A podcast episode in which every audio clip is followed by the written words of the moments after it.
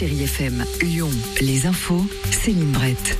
Un lundi sous le soleil, la journée sera radieuse et les températures avoisineront 23 à 25 degrés cet après-midi à Lyon et Vénifieux.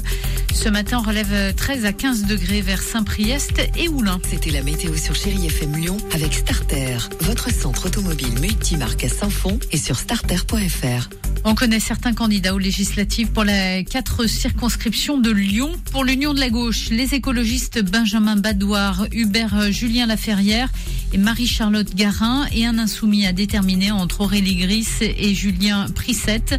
Pour la majorité présidentielle, Sarah Payon, Loïc Terren, euh, Thomas Rudigoz et Anne Bruniera. Le dépôt des candidatures en préfecture sera ouvert la semaine prochaine. La campagne officielle débutera le 30 mai.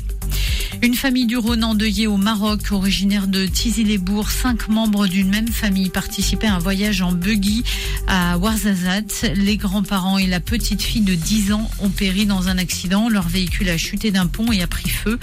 Les parents de la fillette devraient être rapatriés en France dans la semaine. Une cérémonie en mémoire des trois victimes devrait avoir lieu en fin de semaine prochaine dans le Rhône.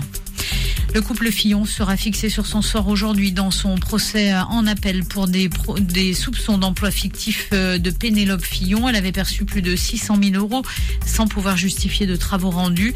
La Cour d'appel rendra donc son jugement dans la journée. En première instance, l'ancien Premier ministre a été condamné à 5 ans de prison, dont 2 ans ferme, 375 000 euros d'amende et 10 ans d'inéligibilité.